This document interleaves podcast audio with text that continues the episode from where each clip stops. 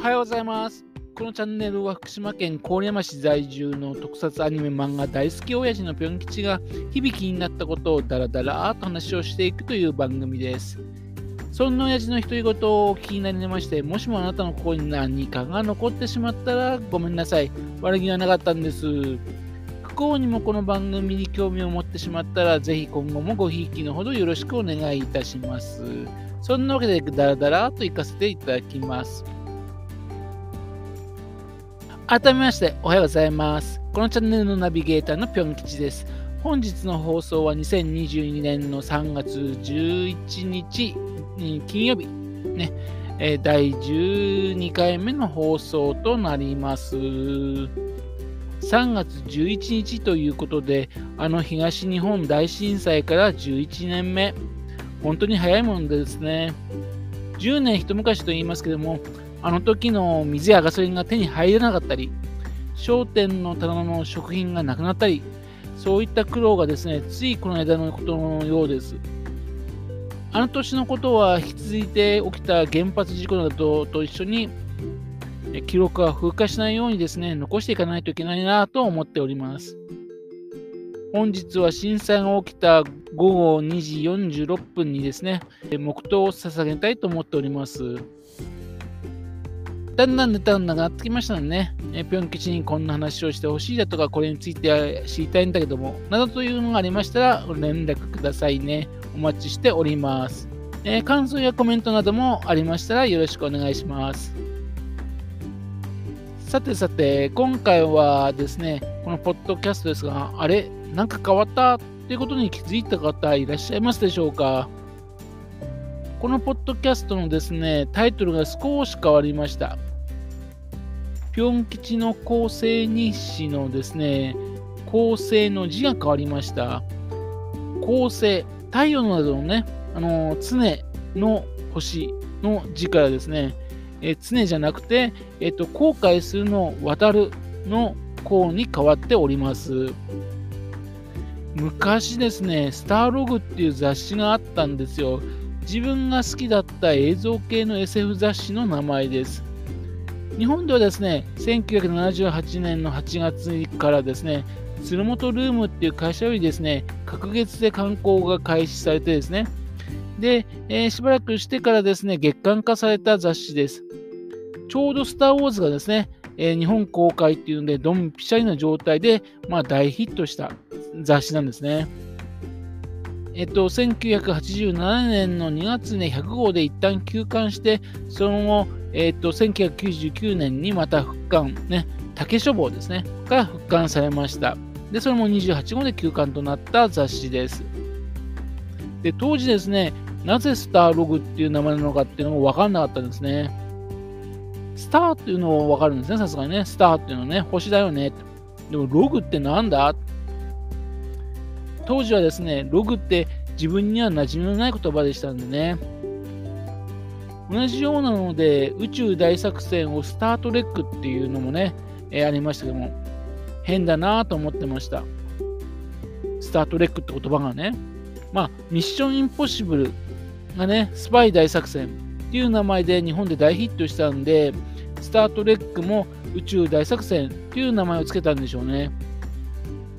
先ほど言ったあのスターログがね、出た頃ですが、宇宙大作戦をですね、スタートレックっていうふうにね、言い換えてたんで、トレックってなんだ？と思っていったわけですよ。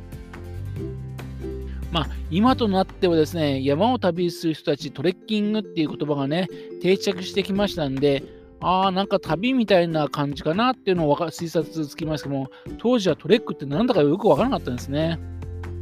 で、スターログの名前の意味がですね、分かったのは、そこからずっと経ってですね、2003年ぐらいになってからです。その頃ですね、ブログっていうのが流行ってるんですね。ブログ。ウェブログ。ウェブプラスログ。で、ウェブログ。で、Wii のところが取れちゃったんで、ブログだけになったと。まあ、この頃になりますとですね、2003年の頃になると、ログ取ってるという感じでですね、なんか記録取ってますかっていう話で、そういうこともですね、よく言われるようになったんで、ね、なんで、ああ、ログって記録って意味なんだねっていうのが分かったわけですね。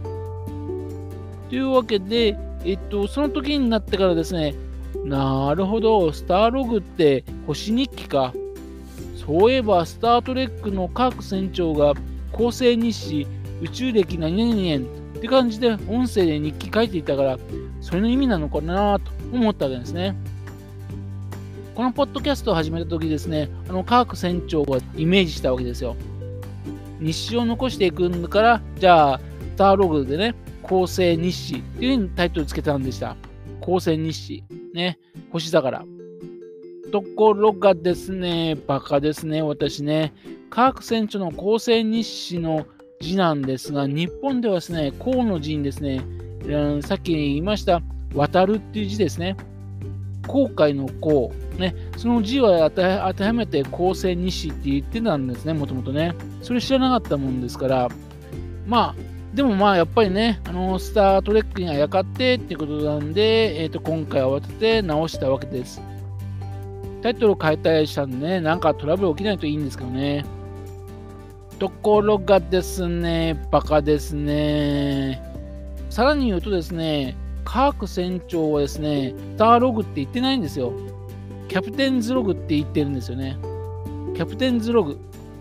つまり、あの、艦長日誌いや各船長だから船長日誌。これが正しいんでしょうかね。だから当時ですね、スタ宇宙大作戦の頃ですけども、キャプテンズログをですね、構成日誌って訳してたんですわけですよ。随分とおおらかな時代ですよね。今なら大勢に突っ込まれそうな感じです。さて、ターログっていうとですね、ちょっと思い出深いこと話があるんですが、昔、カルト Q っていうですね、フジテレビ系の番組でですね、クイズ番組が人気だったんですね。非常にカルトって言葉がついてるぐらいですね、非常に難問で、毎回毎回あるテーマを設けて、それについての非常に難しい問題が出されるという番組でした。1991年からですね、1993年まで2年間にわたって放送されました。宇月剛さんとかね、司会されてまして、結構人気番組でしたよね。それの、えー、っと、1992年の11月29日が、テーマが SF 映画だったんですよ。実を言いますと、自分はその、えっと、SF 映画のテーマの問題のね、予備問題の出題者だったんですね。出題者の一部って言ったらいいですかね。兄がですね、その出題者のメンバーになっていたんですが、うちの兄はですね、と SF 映画不得意っていうかね、そんなに詳しくないわけなんで、それなんで私の方にですね、連絡来まして、バイトしないの？って話で話してきたんですよ。それで100問ほどですね、マニアックな SF 映画を、SF 映画クイズ作りました。このスタースターログを見つつ。で、その時にね、散々とスターログにお世話になったなと。で、結局ですね、兄はですね、えっと、バイト代出してくれなくてね、完全にただ働きになってしまったってことを思い出しましたね、今ね、今になってね。はい。では、時間が来てしまいました。本日のお話はここまでです。機会があれば SF 映画なんかの話をするかもしれません。それではまた次回、よろしければお聞きください。今日また一日頑張りましょう。